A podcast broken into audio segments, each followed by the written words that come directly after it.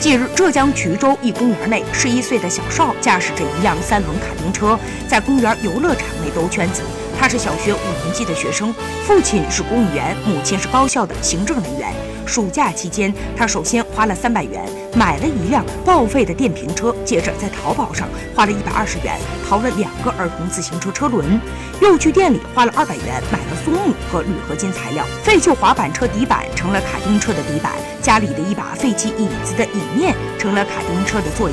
每天手动的造车四个小时左右，其他时间就是看书，攻克一些技术难关。孩子说，造车的过程当中遇到的最大问题就是转向的问题。他曾经一度准备放弃，但最后还是咬牙坚持住了。